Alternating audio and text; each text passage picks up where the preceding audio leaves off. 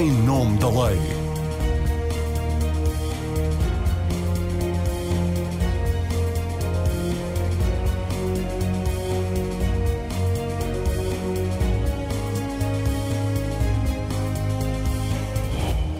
Olá, boa tarde. Em Portugal, os juízes são, por regra, demasiado palavrosos. Nas sentenças e acórdãos há muita palha, múltiplas citações de posições de professores de direito e de jurisprudência, muito jargão, o que habitualmente se chama o juridiquês. É preciso andar à pesca para perceber qual é a decisão do tribunal sobre o caso concreto. Desta forma, a justiça torna-se incompreensível para o homem comum, além do atentado ambiental que representa representam milhares de páginas. Só o processo marquês tem 53 mil.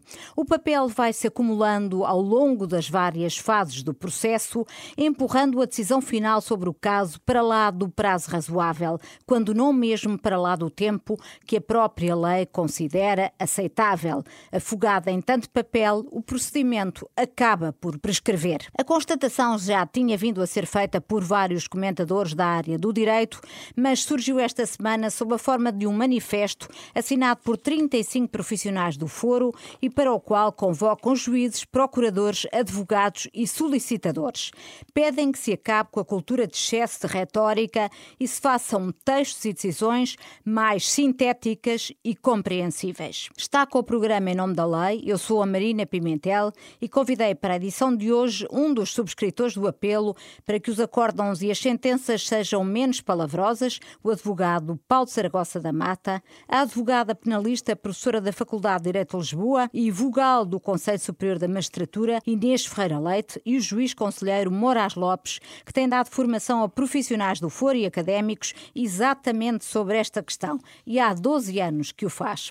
Convidei também o presidente do SES, a Escola dos Magistrados e Juízes, mas declinou o convite por não ter agenda. Obrigada a quem está, tendo em conta a descrição que é feita pelos próprios profissionais do foro que assinam o manifesto, pergunto: a justiça estará a faltar a um dos seus deveres, que é ser clara e compreensível para as pessoas? Paulo Saragossa da Mata comece por si, porque é um dos subscritores do manifesto. Sim, sou um dos subscritores do manifesto e, e concordo realmente que há um excesso de há um excesso de tamanho, há um excesso de palavras. Uh, só não diria uh, que era dos juízes. A Marina acaba de dizer dos juízes. Estamos a falar, este manifesto aplica-se apenas, ou nós, quando o escrevemos, eh, pensamos na justiça criminal, na justiça penal, embora pudéssemos fazer críticas não tão, diria, não tão, tão, tão iguais uhum. a outras áreas da justiça. Uh, e, portanto, sendo na área criminal, eu diria que quando os juízes entram um, ehm, num processo criminal, em princípio, a estrutura do processo já está feita. E eu diria que o grande, o grande elefant, uh, elefantismo, o grande gigantismo do, de alguns processos criminais uh, é conformado pela investigação que ocorre antes da intervenção Portanto, de qualquer é da juiz. responsabilidade do, do, do, Ministério Público. Eu também não gostaria, não, não, não, não tenho mandato para defender o Ministério Público, não é? Nem, nem diria eu que entre Sim, profissionais precisa, do, foro, do foro também não precisariam. Mas diria, não sei se é uma responsabilidade se às vezes é um modo, é um modo de, de pensar, é um modo de pensar e é um, um tipo de investigação ou uma, um ensinamento de investigação. Deixe-me só fazer uma nota. Depois, claro está que quando chegamos a, a, contestações dos arguídos, a petições ou requerimentos dos assistentes e a decisões judiciais, essas sim já preferidas por juízes, uhum. quer em primeira instância, quer depois em recurso, também temos problemas que não advêm da estrutura do processo emergente da, da investigação. Nomeadamente, um hábito que se instalou e que quando eu comecei a ser advogado, e seguramente o seu conselheiro também começou a sua vida profissional, também era assim. Não, não havia copy and paste, não havia informática, tudo tinha que ser escrito. Uh, tinha que ser escrito em máquina de escrever ou à mão. Muitos acórdãos os li à mão durante décadas. Ora, as facilidades das tecnologias de informação levam a que, que sem nenhum problema e de uma penada, se copiem 200 páginas das alegações de uma parte ou das conclusões de uma parte, mais 200 páginas de conclusão de outra parte, e chegamos ao fim a uma decisão judicial com 3, 4, 5 mil páginas, 6 mil páginas, sendo que que o que é realmente importante, e, e quer o Sr. Conselheiro Moraes Lopes, quer eu, temos textos sobre a fundamentação das decisões, o que é importante é que seja comunicado à comunidade e aos arguídos e aos assistentes qual foi a ratio, qual foi a, que levou o tribunal a dar fé e crédito a algumas provas, não dar fé e não dar crédito a outras, e também a ratio jurídica, porque uhum. é que uhum. preenche o tipo ou não preenche. E, e, o que é que acontece nestas decisões? Por regra, temos, diria eu, 4 mil páginas ou 5 mil páginas de transcrições, tudo o que foi dito do início ao fim, e depois a decisão, se calhar, está, não quero exagerar, em 10, 15, 20 páginas. Uhum. E, e, portanto, isto é algo que é um bocadinho incompreensível, além das citações, que às vezes são manifestação de uma pura erudição bacoca que não interessam a ninguém. Mas os advogados também são inocentes nesse, neste processo. Uma das coisas que me foi referida por juízes é que perdem muito tempo com a fundamentação dos factos que dão como provados e não provados, porque se não o fizerem ao pormenor, Esse é o seu dever. A, a, são arguídas nulidade por parte dos advogados e, portanto, há cautela tem toda a razão, aliás, mas faz muito bem em, em trazer esse, esse, esse facto à liça. Cabe aos advogados arguir todas as nulidades se há factos provados ou não provados para os quais não há a fundamentação necessária. Os factos provados e não provados têm que ser muito bem explicados. O que não tem que ser repetido é: o Ministério Público disse, e vão 200 páginas. O arguído respondeu e vão 150. Isso é que não faz falta. Uhum. Como também não faz falta. Já lá está, não Já é? lá está. E mais do que isso, há, há, há, instrumentos que se utilizam, por exemplo, para referir hum, doutrina, que são notas de rodapé, e muitas vezes vemos o acórdão enxameado pelo meio do texto com uh, referências a acórdãos. Portanto, isto é, obviamente, uma escola. E é uma escola que não é assim tão antiga, porque repara, eu vou fazer 30 anos de profissão e durante os meus primeiros 7 ou 8 anos de profissão um acórdão, um acórdão não era, não era nada disto, tinha 30 páginas, 40 páginas. Aliás, eu há dias estive a ler um acórdão do Supremo Tribunal de Justiça numa questão muitíssimo interessante uh, e está muito bem escrito, que tinha 8 páginas.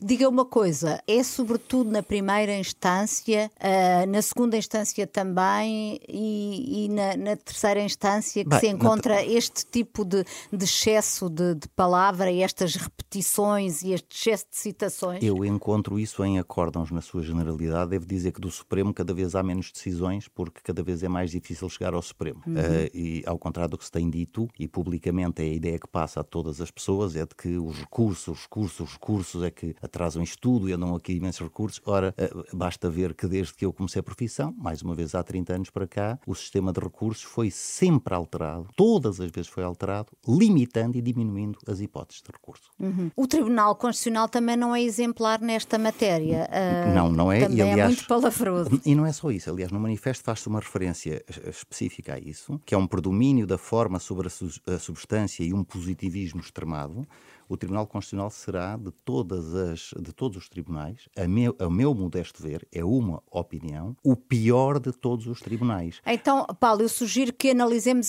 deixemos essa questão para Muito mais bem. tarde por uma questão de, de, de, arrumação de ideias e eu eh, questionava agora a Inês Ferreira Leite, a justiça está a faltar ao seu dever de ser clara e compreensível para as pessoas? A Inês Ferreira é. Leite está a intervir remotamente porque não está sequer em Portugal neste momento. Sim, claro que não pode-se dizer que está a falhar um bocadinho, porque efetivamente um, o que, é, o que é que acontece? Qual é o problema de se utilizarem demasiadas palavras, textos muito extensos e muito palavrosos nas decisões judiciais? Porque aqui, se estamos a pensar na justiça para o cidadão, o que nos interessa concentrar é nas decisões dos magistrados do Ministério Público, quando se trata de decisões do Ministério Público que são imediatamente comunicáveis a cidadãos, ou então das decisões judiciais.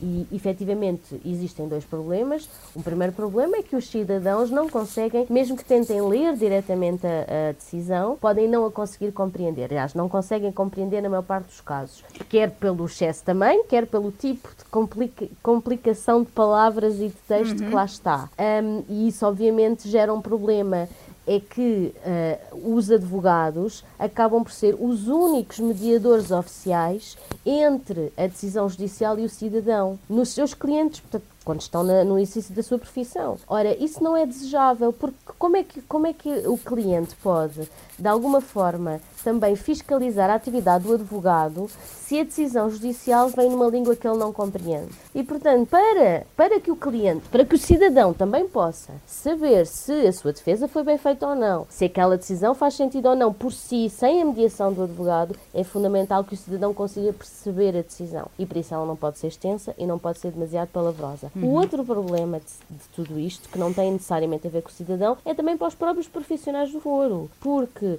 com, a certa altura são tantas, tantas páginas, tantas palavras, tantos, tantos círculos de pensamento, por vezes, muito difíceis de compreender, que o próprio profissional do foro tem dificuldade em recorrer, porque como é que, como é que nós vamos recorrer às vezes de certo tipo de decisões? E ainda por cima do direito penal, os recursos, como, como o Paulo da Mata disse, estão cada vez mais difíceis. Uhum. É, para fazer um recurso de matéria de facto em processo penal é uma complicação, porque as exigências legais já são intensas, mas a jurisprudência ainda tem interpretações mais e mais exigentes sobre quais são os requisitos de um recurso de matéria de facto. Um, e, portanto, o, o, advogado acaba por não ter muitas vezes outra alternativa que senão também escrever muito. Hum. E assim as coisas vão, vão, vão entrando num ciclo vicioso, quer dizer, cada vez escreve mais e mais e cada vez nos afastamos daqueles objetivos que é, e que depois, obviamente, nós sabemos, os juízes estão sobrecarregados, é, é, é verdade, efetivamente estão sobrecarregados, principalmente na primeira instância e nas relações, estão muito sobrecarregados. Ah, e, e porquê também? Estão sistematicamente a ter que ler pe uh, peças processuais, acusações, peças processuais, decisões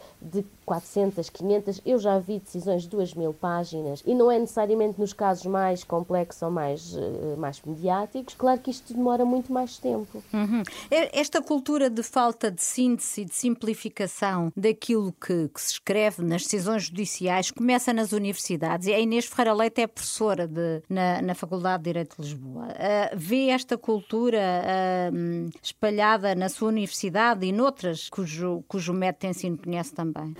Posso falar da minha uh, e das mais tradicionais, tipo a minha, não é? Eu vejo isso, já dei por isso há muito tempo. Posso dizer que mudei completamente a minha forma de ensinar já desde 2008, mais ou menos, precisamente tendo em conta essa percepção. Nós temos um ensino universitário do direito demasiado escolástico é um ensino em que uh, o principal objetivo não é conseguir que os alunos compreendam o assunto, mas sim conseguir que eles decorem o maior número de informação possível sobre um determinado assunto, uh, especialmente se estivermos a falar de opiniões doutrinárias e de quem são os seus autores. Portanto, é quase como uh, o objetivo de explicar uma matéria ao aluno não é que ele compreenda, uhum. mas é como se fosse uma passagem de modelos. O aluno tem que decorar os vestidos todos e quem foram os seus autores. E depois, quando chega ao teste, tem que, em vez de, de, do principal ser perceber a pergunta e conseguir dar uma, uma solução razoável dentro da Constituição da lei, fundamentada àquela pergunta, não. O objetivo é agora declamar, não é? Todos os vestidos e os seus autores daquela passagem de modelo específica daquela pergunta e assim por diante. Oh Inês, e, com, e com Bolonha, que era suposto exatamente tornar o ensino mais prático, uh, as coisas não mudaram? Não, não mudaram. Não mudaram porque isto está, o problema está nos professores, não é? E portanto não adianta mudar. Em Bolonha não mudou os professores, tanto quanto eu sei.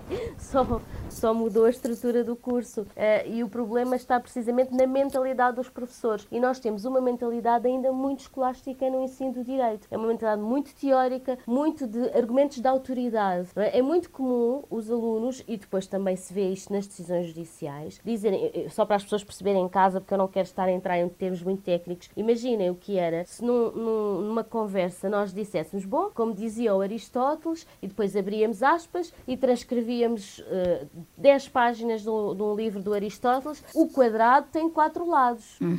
nós não precisamos dizer de, falar do Aristóteles, porque toda a gente sabe que o quadrado tem quatro lados. Quando é uma questão muito complexa, eu vou buscar o Aristóteles ou quem for. Agora, para coisas simples, que mais ou menos todos concordamos, que não levantam problemas de maior, não faz sentido utilizar argumentos da autoridade. E nós temos, e os professores, uh, na Faculdade de Direito, há muitos professores que incentivam isto, nós temos alunos que, uh, uh, para dizer que a lei A diz A, em vez de dizerem a lei diz isto, não vão buscar argumentos da autoridade, como hum. se a doutrina fosse mais valiosa do que a Constituição e do que a lei. Quer dizer, uhum. eu, eu, há, há todo aqui um conjunto de coisas que eu não consigo compreender. Há excesso de testes teóricos na Faculdade de Direito o que depois gera também uma obsessão com as cópias, as cópias, claro, porque só os testes teóricos e os testes em que o objetivo é ser palavroso é que têm este problema. No meu caso, eu faço testes práticos só, só com questões práticas, tem limites de linhas, uh, quando, quando os alunos têm que fazer trabalhos, têm limites de citações, não podem ultrapassar X linhas, uh, nunca pode ser mais do que 10% do trabalho em citações,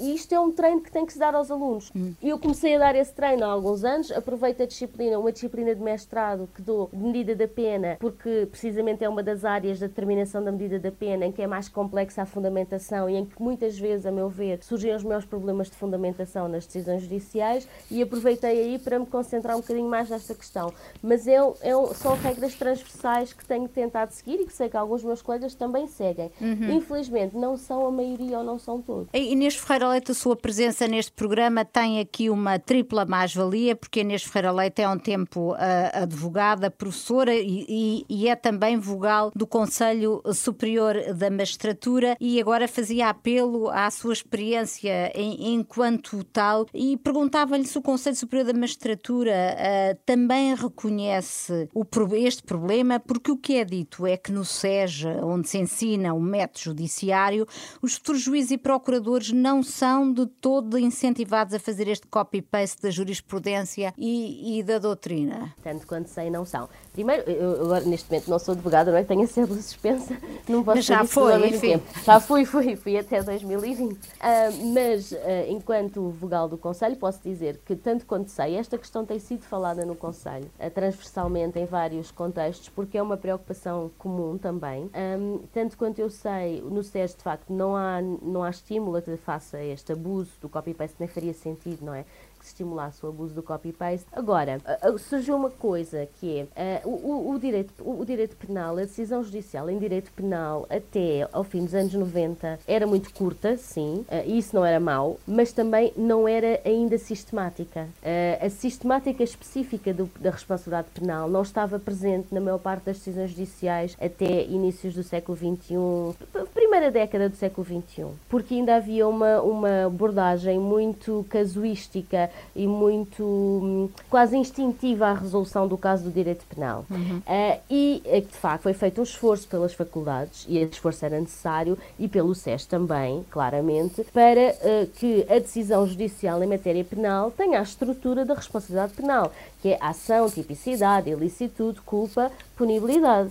E que, portanto, há uma estrutura dogmática, há uma fundamentação e, portanto, há, um, há uma forma de pensar o direito penal. E, de facto, os, o, as decisões judiciais têm vindo a melhorar esta abordagem. Só que, infelizmente, com esta melhoria veio também a desvantagem que não era necessária, mas que infelizmente veio, que é, então agora, que, em vez de eu me limitar a esta estrutura, mas decidir e fundamentar no caso concreto, não. Eu vou pegar em toda a doutrina e jurisprudência que me aparece por aqui em relação a cada um destes temas, quer dizer, por vezes temos decisões judiciais que citam páginas e páginas de doutrina sobre assuntos que nem sequer são relevantes para a decisão judicial. Isso devia ser uh, visto pelos inspectores que fazem a avaliação dos juízes. Essa é, é, a questão, não é? E é visto, e é visto. Atenção que, uh, e aliás, os, os, relatórios de inspeção, uh, os relatórios de avaliação, eles não, não, são, não são secretos, os, no fim, os relatórios das notas, e atenção que eles veem. Agora, a questão é, a partir de, de certa altura em que passou a haver esta erudição da decisão penal, que em parte não é necessariamente má, uh, criou-se este hábito de, de demonstrar conhecimento, porque as, as sentenças, as decisões judiciais também são avaliadas. Então quer-se demonstrar conhecimento para, para impressionar o inspetor. E isto é compreensível. E não é necessariamente mau desde que esse conhecimento faça sentido para a decisão. Agora, exagerou-se e ainda são, são vários os inspectores que, quando há este abuso, fazem referência a este abuso. Eu já encontrei várias vezes em vários relatórios de inspeção a referência a este tipo de abuso. Mas depois dão a nota em função disso? Porque... Não, não, não, não, porque a nota, a nota, de um, a nota de avaliação de 4 ou 5 anos de um magistrado não pode resumir-se ao facto de ele, numa outra sentença, ter escrito mais, porque também é preciso ver que os magistrados judiciais não escrevem assim em todas as decisões que lhes aparecem. São aqueles casos que eles eles acham que têm mais interesse, que são mais complexos, têm uma questão jurídica mais interessante, ou, ou, ou que são, são mais mediáticos. Exatamente. É nesses que isto tudo acaba por acontecer também, não é? Não mas, mas entre os critérios de avaliação está, eu estive a ler, está a capacidade de simplificação processual, clareza e simplificação da é exposição. É Exatamente. E muitas vezes nesse, nesse segmento de avaliação, quando existem situações de manifesto abuso, essas, é, isso é referido não quer dizer que isso por si vá determinar uma mudança de nota. Também não, não, é, não é justo. Até porque não é justo, porque não é um problema isolado. É um problema, e, e, sempre que isto tem sido falado no Conselho, nós temos sempre entendido, isto não é um problema isolado. Sim, de facto, os inspectores têm que estar atentos, mas de uma forma pedagógica. Aquilo que nós temos entendido é, numa primeira fase, para nós conseguirmos melhorar a situação, os inspectores devem abordar esta questão sempre numa ótica pedagógica, que é, atenção, o objetivo não é ter sentenças sentenças de 400, 500, mil páginas. Atenção que as citações doutrinárias só devem surgir quando elas são estritamente necessárias para a compreensão de questões complexas, para a uhum. resolução de problemas específicos. Atenção que, que a, atenção, o Paulo da Mata tem toda a razão. Há a nota de rodapé, ela existe por alguma razão. De facto, há uma referência que é mais ou menos lateral, mas que o magistrado entende que é importante para a compreensão global do assunto, então que vá para a nota de rodapé, não precisa de estar lá no texto. Mas, ainda mais do que isto, aquilo que ocupa a maior parte do espaço do copy-paste da decisão não é a doutrina nem jurisprudência, é de facto aquilo que foi referido no início, é a cópia das outras peças processuais que estão no processo. É, porquê? Porque de facto, quando não havia computador, os juízes tinham que escrever, e obviamente não iam escrever 30 páginas de alegações à mão numa sentença. Agora, com o copy-paste, em vez de fazerem aquilo que devem fazer, que é têm que resumir, eles têm, têm que ler as alegações das partes e têm que dizer, esta parte veio dizer isto, isto, isto, em quatro ou cinco linhas, ou seis ou sete, vá, resumir os argumentos de uma forma muito simples, uhum. porque a parte já conhece os seus argumentos. Vamos agora ouvir Moraes Lopes, juiz conselheiro, tem-se dedicado muito a este tema e de resto tem dado formação sobre ele. Moraes Lopes, eh, concorda com o diagnóstico que é feito neste manifesto que deu origem ao programa de hoje e o que é que está na sua origem? O que é que fez com que nos últimos 30 anos a justiça se tenha tornado numa imensa torre de papel? Eu acho que este, este manifesto teve uma enorme virtude, embora algumas coisas que lá são referidas possam não concordar, mas genericamente teve uma virtude fantástica que é trazer à praça pública, é fazer emergir um problema que existe há pelo menos 10, 15 anos para mais, que é o problema, sobretudo, da falta eh, de, de formação concreta de todos os intervenientes na justiça e, sobretudo, no caso concreto, com mais incidência na parte dos juízes sobre uh, aquilo que noutros países é há muito tempo trabalhado uh, e que se trata, que se trata da, da, chamada judicial writing, ou seja, a maneira de escrever uh, nas sentenças, a maneira de escrever do ponto de vista jurídico. Isto é um problema mais amplo, que não abrange apenas as decisões judiciais, abrange também o discurso jurídico em geral, mas no caso concreto e específico dos tribunais, tem a ver com a elaboração das decisões judiciais, sejam elas quais forem. Ora bem, é evidente que elaborar uma decisão judicial põe eh, não apenas conhecer os processos, ou o processo e as normas do processo qualquer que seja o processo que esteja em causa, mas, sobretudo, escrever e transmitir para o papel, neste caso concreto, seja no papel, seja no online, aquilo que se decidiu. Como, como disse o Paulo Saragossa da Mata, uh, uh, isso tem a ver essencialmente com a questão da fundamentação das decisões, hum. naturalmente, que uh, é um imperativo constitucional, é uma matéria que é importantíssima, que é a rácio, essa ideia de todo, de, de, de, da decisão, e que, enfim, exige por parte de quem escreve, por parte quem decide, uma capacidade de trabalho grande, de síntese. E, e o, problema é que, e esta é a minha noção, uh, isto uh, aprende-se uh, de um ponto de vista teórico e um ponto de vista prático. E do ponto de vista prático, eu, vou, eu, eu posso dar um meu exemplo. Eu, eu, sou juiz há quase 40 anos e quando comecei as funções, eu aprendia isto com os colegas, quer dizer, aprendia isto de um ponto de vista pragmático, no exercício concreto, porque ninguém me enfim, ensinou, entre aspas, desta matéria. Porque na altura não havia tantos problemas como, também, como agora, a questão que já foi referida do copy-paste, na altura escrevíamos tudo à mão, obviamente, e portanto tínhamos que ser muito mais sintéticos. Uh, e nem sequer tínhamos essa capacidade. A partir do momento em que as coisas. Mas também não tive nenhuma formação específica sobre o modo como se escrevem as decisões. quando noutros países, nomeadamente nos países anglo-saxónicos, há muitos anos que isto é trabalhado sistematicamente nas universidades e depois nas escolas de formação dos magistrados. Ora bem, eh, nós nunca tivemos esse cuidado. Eh, nunca tivemos o cuidado de ir sobretudo a partir do momento em que entraram os meios eh, digitais nos tribunais, de, até, de, verificar que o problema ia ser mais complicado, como aliás veio a ser, e, e hoje temos, temos efetivamente um problema, que é um problema das decisões terem, muitas delas, terem pouca clareza, não serem concisas e, e no fundo, não terem aquela consistência e aquela coerência que deveriam ter. Aliás, deixe-me que lhe diga que há um princípio básico, teórico, sobre estas, estas, sobre o modo como se escrevem as decisões, que são, é chamada doutrina dos três Cs, e isso já é curiosamente trabalhado por alguma, muito pouca doutrina portuguesa, concretamente na, na Universidade Nova e na Católica, através de, de algumas pessoas muito recentes, de uma geração mais nova que se formou, curiosamente, na Inglaterra, e que tem a ver com a clareza, com a, com a coerência e com a concisão. Uhum. E estes três Cs são fundamentais para escrever uma boa decisão. E não tem a ver com, com, com, a, com a qualidade e com a importância do assunto. Eu, eu tenho, eu, eu, neste momento estou no Tribunal de Contas, temos, temos casos muito complicados, muito, muito, vezes outros casos mais simples, mas em todos eles temos o cuidado de exatamente trabalhar uh, as decisões desde o ponto de vista da clareza, da concisão e da, da, da coerência, naturalmente não omitindo o dever fundamental da, da fundamentação, que é aquilo que se chama o dever dar razões. Eu tenho que dar as razões pelas quais decido, e essas razões pelas quais decido têm a ver com a motivação de facto e a motivação de direito, mas não tenho que estar a, a fazer extensões enormes, de, como diz o Pauta Saragossa Mata, daquilo que disse a testemunhar A, B, C ou D, porque isso não é necessário, não é, nem sequer é isso que está na cena. Agora, uhum. deixe-me só uh, referir o seguinte, o, o que me parece importante, insisto nisto, é que tem que haver, e, e aqui é um, uma, uma, uma, modificação do modo de nós percebermos que isto é um problema. E sendo um problema, exige o tratamento. E aqui, provavelmente, o tratamento não é muito difícil. Não é um qual problema é, de Qual é o tratamento? Não é um problema de legislação. Nós muitas vezes temos a ideia, ah, vamos fazer um artigo e mudamos isso. Aliás, chama a atenção que neste momento já há um artigo no Código de Processo Civil que se aplica a todos os códigos, que é o artigo 9A, que foi introduzido na, numa das últimas alterações da lei, que diz exatamente que as decisões têm que ser escritas de forma clara, simples, sintética e concisa. Agora, o problema não é um problema de lei, é um problema de formação. E de formação inicial, para quem vai exercer funções inicialmente, mas também de formação permanente para quem já está no terreno. E que não tem que ter, eu diria. Mas quem é que está a falhar?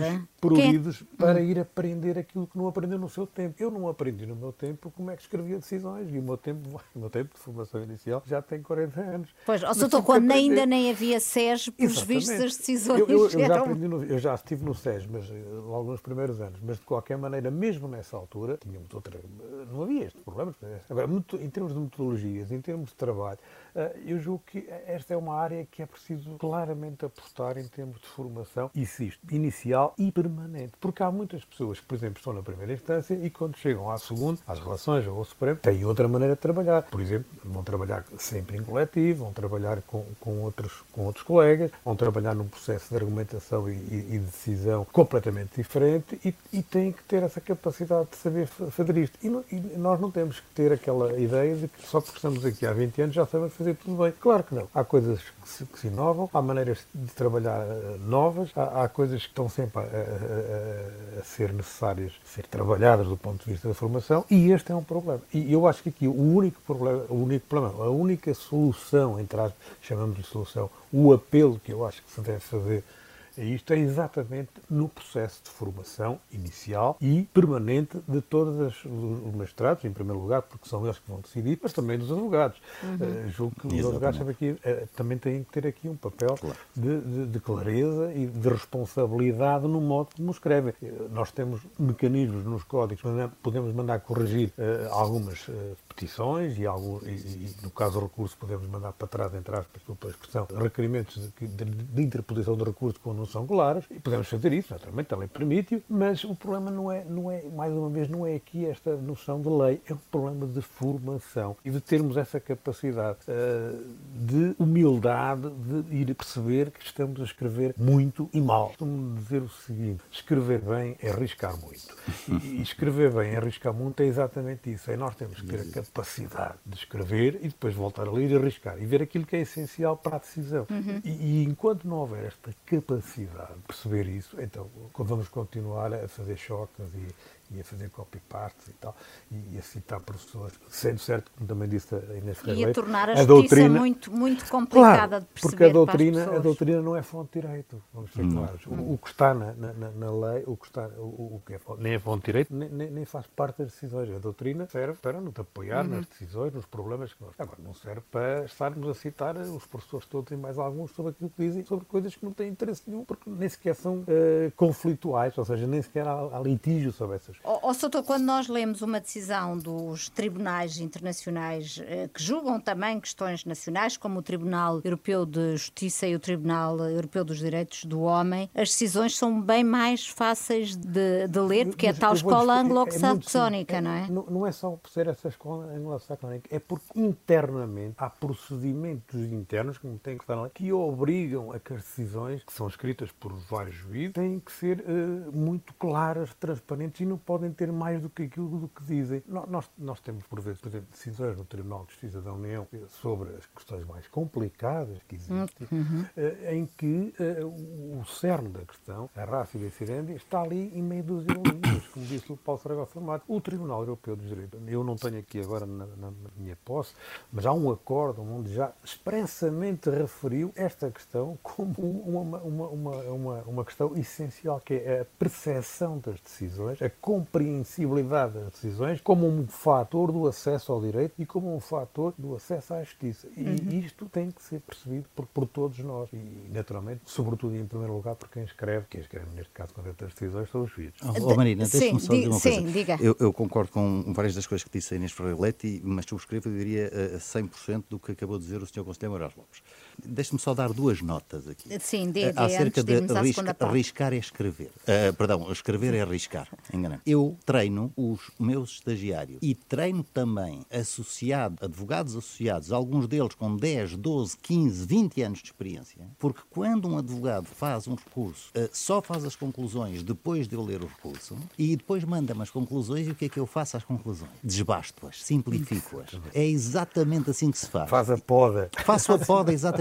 E foi assim que fizeram comigo. E é, é neste aspecto, por exemplo, que eu não concordo com tudo o que a Inês disse, até porque a Inês e eu conhecemos precisamente da Faculdade de Direito. Um, o ensino escolástico do direito era escolástico 30 anos antes de eu ser uh, uh, advogado. Portanto, há 60, 70, 80 anos que era escolástico. E, todavia, o problema não existia. Uhum. O problema não é uma nova classe de professores que agora nós sabemos fazer enquanto que os professores mais antigos não sabiam e exigiam. Esta... Não é, não, não tem nada a ver com isso. Eu tive exatamente aquela, aquela faculdade de direito clássica, eu não sou da clássica, sou da católica, mas depois dei aulas lá durante 16 anos. Eu tive o, o, o como é que dizer, o ensino mais escolástico possível, formatou-me, acho eu, não mal a minha cabeça. Um, e eu, se sou o jurista que sou hoje, bom ou mau, as pessoas que lidam comigo é que saberão, uh, é com essa formação escolástica. Mas uma coisa é a formação escolástica, eu também sei citar. Uhum, Quando claro. vou escrever um texto académico, eu sei citar.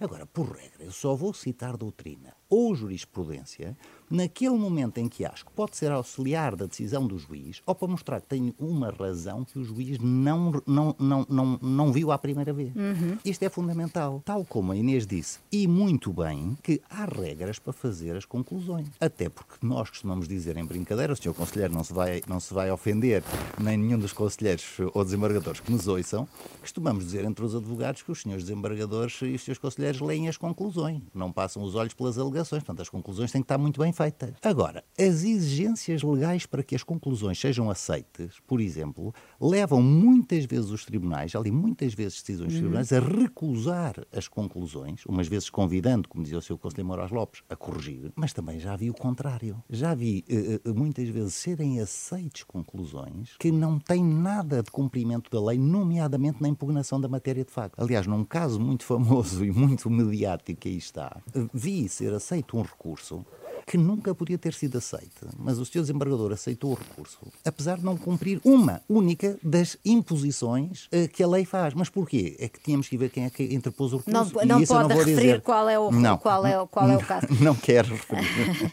este vício da palavra em excesso coabita com outros, dizem os subscritores do manifesto, vícios como o predomínio da forma sobre a substância e o positivismo extremado. Tudo junto faz o caldeirão ideal, digo eu, para a fermentação dos megaprocessos e os megaprocessos serão um dos grandes, ou talvez um, o grande responsável pela demora da justiça, pelos sucessivos atrasos em todas as fases do processo, até acabarem, como alguém já disse, com uma mega prescrição. Quero saber se concordam com este diagnóstico e se acrescentam ou não mais algum vício de que sofre atualmente a justiça. Inês Ferreira Leite, começando aqui pela questão do positivismo, os juízes agarradinhos à letra da lei não é medo de uma avaliação que não lhes quer deixar ter asas? Eu não sei, não é?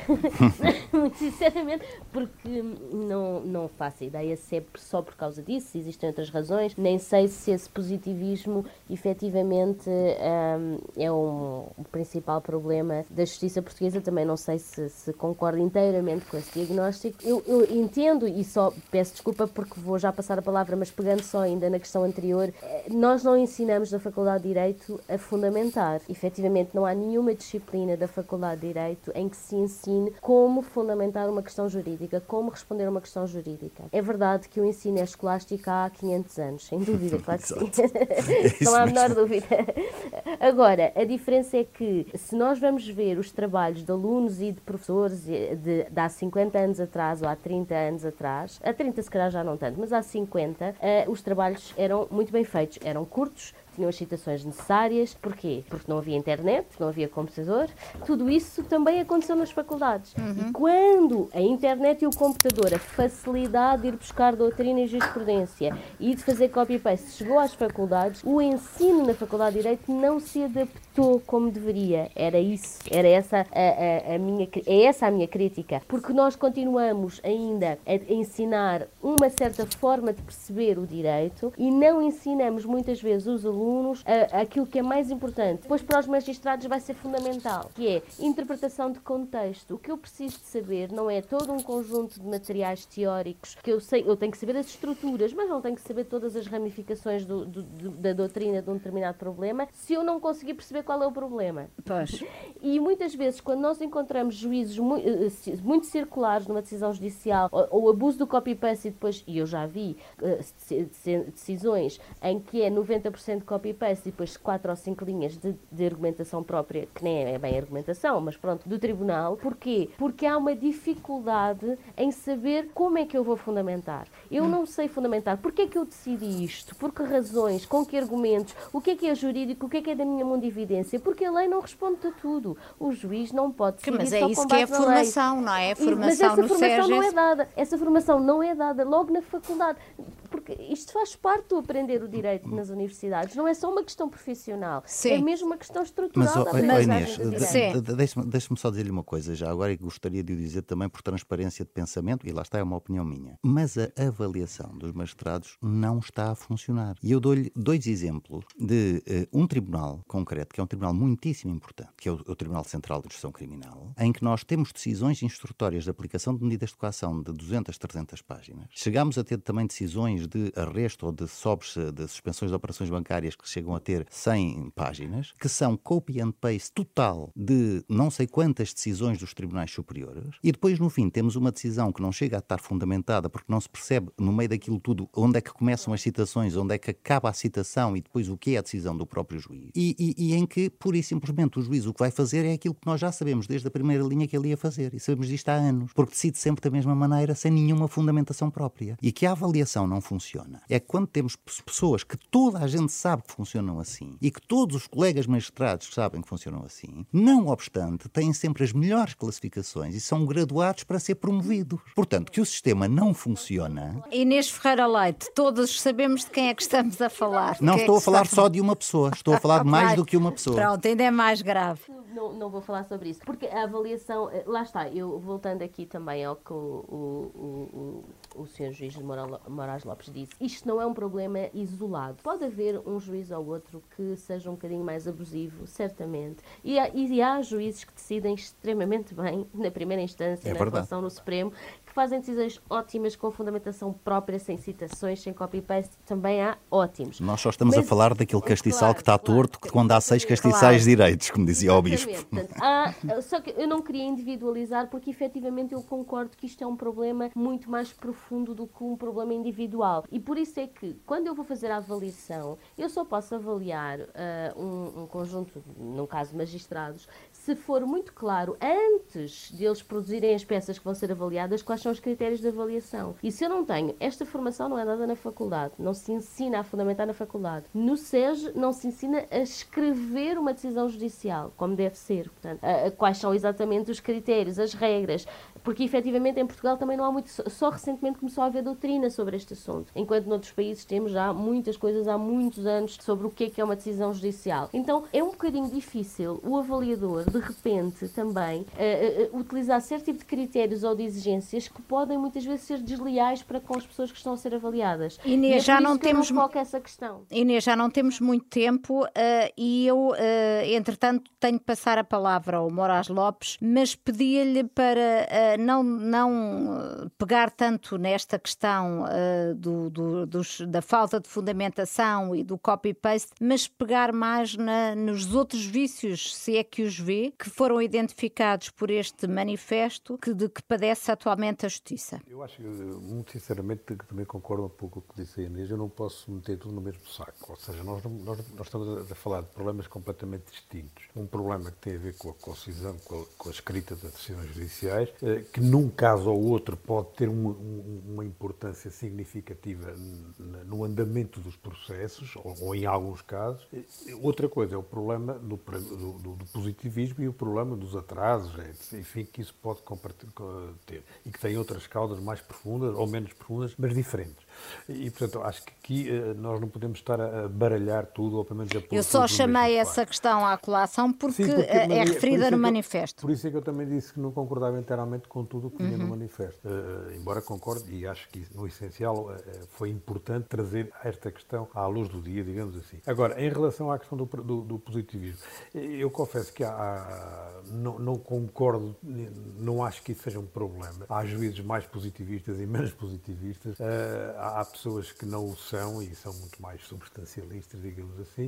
Uh, isso não tenho tempo para contar uma pequena história que tinha na altura de, quando estava no SES. Uh, portanto, acho que isso não é uma questão. Por outro lado, a questão da celeridade, isso sim, já é um problema complicado e a celeridade tem a ver exatamente com a necessidade da, da, da clareza das decisões e da concisão. E aqui é que é o problema. A concisão das decisões não tem nada a ver com a qualidade das decisões. Uma decisão concisa concisa não tem nada a ver no sentido de ser antagónico. Uma decisão concisa pode ser uma decisão justa, rápida e absolutamente eh, inequívoca. Uma decisão que é eh, muitas vezes cheia, como já foi referida em alguns casos concretos, cheia de citações e onde nós, para conseguirmos perceber aquilo que o juiz decidiu, bastar-nos ia ir às duas últimas linhas da fundamentação, isso não é, não é propriamente uma decisão. Eu diria mesmo, isso é uma decisão quase que nula. Eh, entre aspas, o nula, porque obviamente é uma decisão que contraria aquilo que está no âmago da decisão jurisdicional. E, portanto, o problema existe, insisto, o problema tem que ser abordado e, e para terminar, também nos damos, não temos muito mais Sim, tempo, temos Eu sim. acho que era importantíssimo o, o SES ter aqui um papel de, de despoletar este, esta, este, este problema e, e, assumir de uma vez por todas que é preciso integrar nas, na, na, estrutura pedagógica da, da, da, formação dos juízes esta questão. E esta questão é uma questão que é horizontal a todas as jurisdições, não é apenas da civil, do crime ou do, ou do penal, ou seja, do que for, ou, ou, do trabalho, é horizontal a todas as decisões e, e há hoje perspectivas dogmáticas que a tratam de uma forma claríssima. Muito bem, ficou, ficou o apelo ao SES, que infelizmente não, não pode estar aqui neste debate. Queria passar ainda rapidamente a palavra ao Saragossa da Mata, por causa desta questão do formalismo, do positivismo, porque ele ainda há pouco se referiu ao Tribunal Constitucional como sendo um dos que mais uh, sofre deste, e, deste e, problema. E eu, eu, compreendo perfeitamente o que disse o Sr. Conselheiro, que realmente não, não se revê em todo o manifesto, mas sendo eu um dos subscritores, gostava só de dizer uma coisa. Eh, este, este manifesto eh, está centrado na justiça penal, mas está cá escrito claramente que os signatários da declaração estão preocupados com o potencial erosivo do arrastar de processos de grande sensibilidade social na imagem da justiça do Estado de Direito. Nós não nos estamos a referir a um potencial erosivo em toda a justiça penal sequer. Nós sabemos que o, a grande maioria dos casos são tratados com total celeridade, com decisões absolutamente normais. Nós não estamos a dizer que está tudo mal. E eu também não digo que está tudo mal, não é isso. Mas estão a dizer que alguns dos dizer, processos casos, mais sensíveis. Exato, é quase que uma perversidade do sistema. Aqueles processos em que maior devia ser a cautela, em que melhor as coisas deviam correr, por azar dos távoras, parece que é aqueles em que tudo corre mal e a Marina está a falar das prescrições. Mas as prescrições, isso pode, pode nos convidar aos três para outro dia discutirmos isso, porque as prescrições Com são, certeza são, que teremos, um bicho, são um bicho vamos ter a oportunidade de discutir não, essa mas, questão. Mas também é só um bicho papão, que também são um bicho papão que também convém saber contar prazos. também convém contar prazos.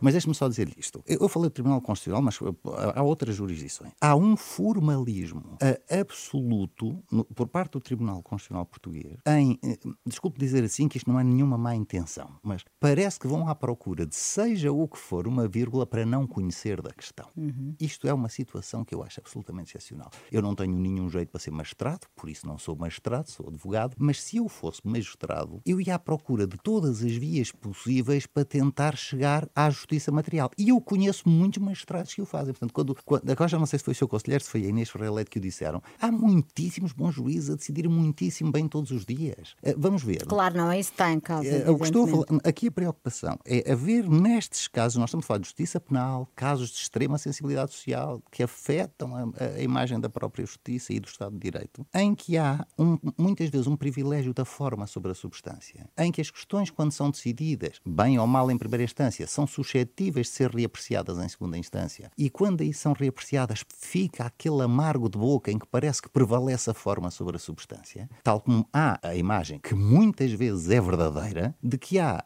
arguídos ou advogados que recorrem ao trance para evitar ao máximo e vão, e vão, e vão recorrer eh, ao Constitucional duas vezes, vão ao Supremo, vão a todo lado, tentam, é quando verdade, já se sabe. Isso também é verdade. Não, aqui não há bons e maus. Quando a Marina há bocado fez a pergunta, a que nenhum de nós respondeu de quem é a responsabilidade, Sim, é nossa. É nossa de É dos advogados, dos procuradores, dos juízes, dos professores de Direito, do SES, é de todos nós. É por isso que a sociedade está como está. Agora, que é preocupante nós sabermos que, a partir num chuto de bola ao Tribunal Constitucional, a probabilidade de o recurso entrar é se calhar de uma em 70 ou de uma em 80, porque o Tribunal está assoberbado, uhum. quando o nosso Tribunal Constitucional nem sequer conhece daquilo que o poderia assoberbar, que são os recursos de amparo, como é que a Corte Constitucional Espanhola não está assoberbada? Como é que Portugal, que de acordo com a, a, última estatística do Conselho da Europa de 2019, referente a dados de 2018, Portugal tem muito mais advogados do que a mediana da Europa, tem mais juízes do que a mediana da Europa, tem mais procuradores do que a mediana da Europa e tem até recursos, alguns recursos que são os recursos de hum, informáticos, etc., também acima da mediana da Europa, como é que nós devemos estar sempre a queixar-nos de que estamos pior que os outros em termos Se de Se calhar meios? porque também temos mais papel do que, do que a média da Europa, ou em nome da lei tem de ficar por aqui.